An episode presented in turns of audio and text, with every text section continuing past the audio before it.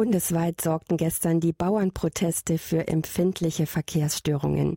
Wütend macht die Bauern besonders die angekündigte Subventionsstreichung beim Agrardiesel.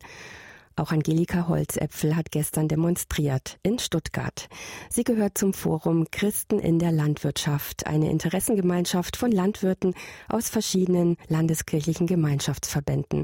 Hallo, Frau Holzäpfel. Hallo. Frau Holzäpfel, Sie betreiben mit Ihrer Familie im Nordschwarzwald einen Milchviehbetrieb mit 70 Kühen. Seit zehn Generationen ist der Hof in Familienbesitz. Warum ist es Ihnen wichtig, mitzumachen bei den Bauernprotesten? Also das stellt sich jetzt eigentlich gar nicht für uns persönlich als Familie die Frage.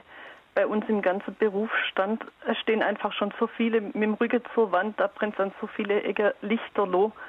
Ähm, das sieht man ja an der großen Zahl. Gestern, da waren hunderttausende, 100.000 Traktoren äh, wurde gemeldet auf der Straße. Bei 233.000 Betriebe, die es noch gibt, ist das eigentlich schon eigentlich eine große Aussage. Also das war einfach eine Selbstverständlichkeit für uns.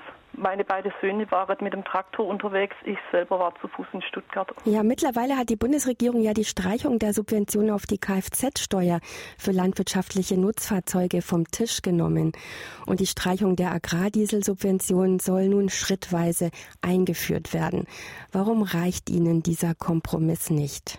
Ja, da muss ich jetzt leider ein bisschen weiter ausholen, weil so diese beiden Maßnahmen, das waren einfach nur noch das Fass, was die Tropfen, die das Fass zum Bersten eigentlich nur zum Überlauf gebracht haben. Da hat sich so viel angestaut.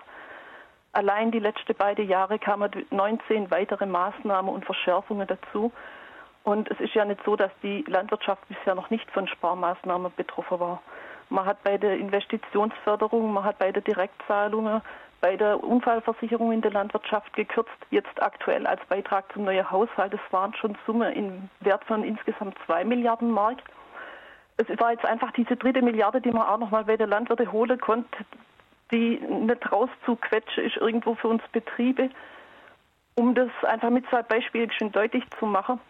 Ein Landwirt bekam 1950 für sein Kilo Weizen 17 Cent. Der Arbeitslohn lag damals bei 56 Cent. Das Liter Diesel hat, ein, ähm, hat 17 Cent gekostet. Das alles wurde sehr viel teurer in den letzten 70 Jahren. Das Problem ist nur, der Bauer bekommt heute für sein Kilo Weizen 20 Cent, also nicht wesentlich mehr.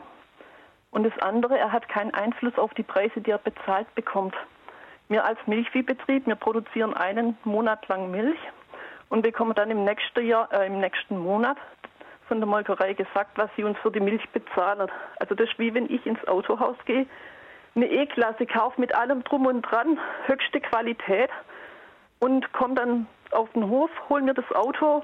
Fünf Wochen später komme ich nochmal hin zum Händler, lege ihm das Geld für die A-Klasse auf den Tisch statt für die E-Klasse und sage, sorry, da war jetzt nicht mehr drin.